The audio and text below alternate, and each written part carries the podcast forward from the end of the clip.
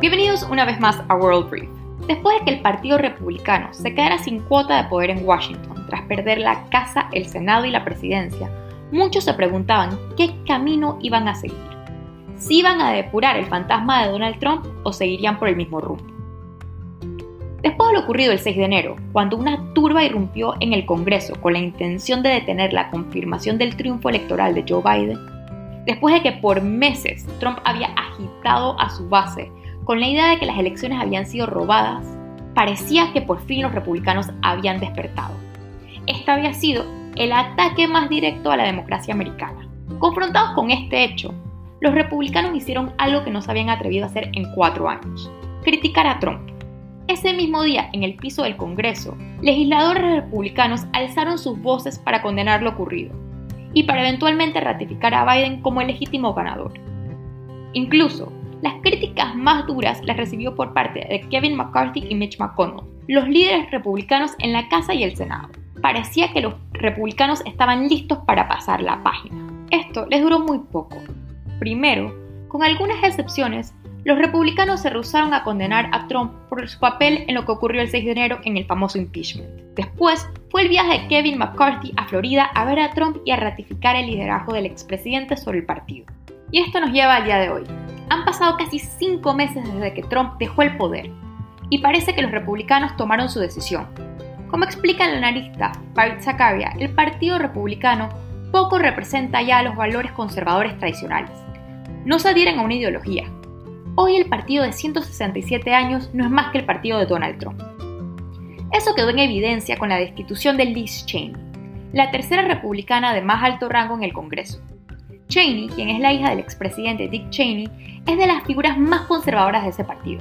El think tank conservador, el Heritage Foundation, le da un rating de 80%.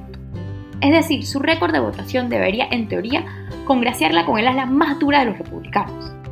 Pero no. Cheney se ha rehusado a defender a Trump. Incluso ha sido su crítica más dura dentro del partido.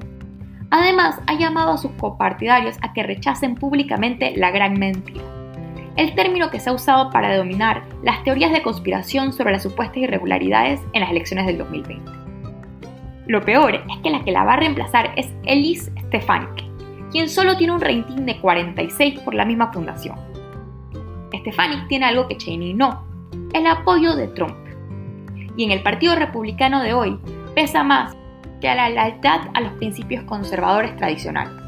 Tanto es así que una encuesta de la revista The Economist y YouGov encontraron que solo el 18% de los republicanos ven de manera favorable a Cheney, a pesar de su historial de defender las políticas públicas alineadas a sus intereses. El partido de Lincoln está pasando por una dolorosa transformación.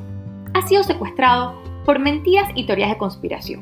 Sus miembros ya no pueden ponerse de acuerdo ni en qué es verdad ni en qué es mentira. Ejemplo de esto fue la negativa por parte de la mayoría de los republicanos en la Casa de Representantes en aprobar un comité bipartidista para investigar lo ocurrido el 6 de enero. Este comité, que fue llegado a la Casa por un republicano, había sido moldeado por el comité del 11 de septiembre y cumplía con todas las exigencias puestas por los republicanos. Al final pasó con el apoyo de solo 35 congresistas republicanos y no se espera que obtenga el apoyo de los 10 senadores que necesita después de que Mitch McConnell se rehusara en apoyarla. Es que los republicanos parece que se enfrentan a una realidad, y es que si tienen aspiraciones de retomar el Congreso en las próximas elecciones, no lo pueden hacer sin Trump. Y es que después que las clases medias altas educadas de los suburbios los abandonaran, como quedó demostrado en las últimas dos elecciones, los líderes de este partido han llegado a la conclusión que su mejor chance de algún triunfo electoral ya no va atado a políticas públicas, sino a mantener a su base en una constante guerra cultural, como lo explica la revista The Atlantic. Los republicanos piensan que son unos guerreros que están haciendo la última lucha frente al fin de la civilización como la conocen. Esta narrativa además está siendo alentada por una serie de medios de comunicación. Solo ponga una noche a Tucker Carlson y entenderán lo que les digo. El Partido Republicano de hoy parece un partido populista de extrema derecha, que tiene más en común con el partido de Erdogan en Turquía o Vox en España que con el partido de centro derecha de Merkel en Alemania. Hay distintas explicaciones para la situación actual del Partido Republicano. Una Como dice Farid Zakaria, es la incapacidad de los republicanos de cumplir con sus promesas electorales. El movimiento conservador contemporáneo nació realmente en oposición a la expansión del estado de bienestar. El nuevo deal, la gran sociedad, la seguridad social, la medicina pública, etcétera, etcétera, etcétera. Pero una vez llegado al poder, los republicanos han sido incapaces de revertir la mayoría de estas políticas públicas, en gran parte por la popularidad entre su propio electorado. Si necesitan un ejemplo reciente, solo tienen que ver lo que pasó cuando Trump trató de eliminar Obamacare. Otra razón es que los republicanos, en vez de tratar de ampliar su base electoral, han puesto todos sus ojos en una base que se reduce con el tiempo. Su base es mayor y cada día representa un segmento más pequeño de la población americana.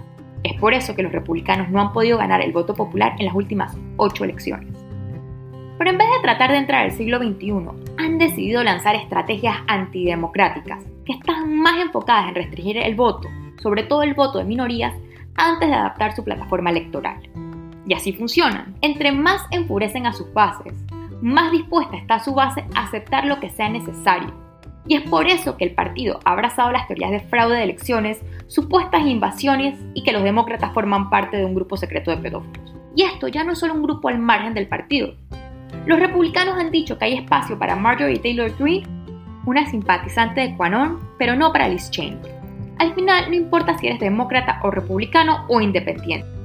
Para que funcione una democracia liberal necesitas de partidos políticos fuertes, que estén plantados en la realidad, con quien se pueda debatir ideas y sacar legislación adelante.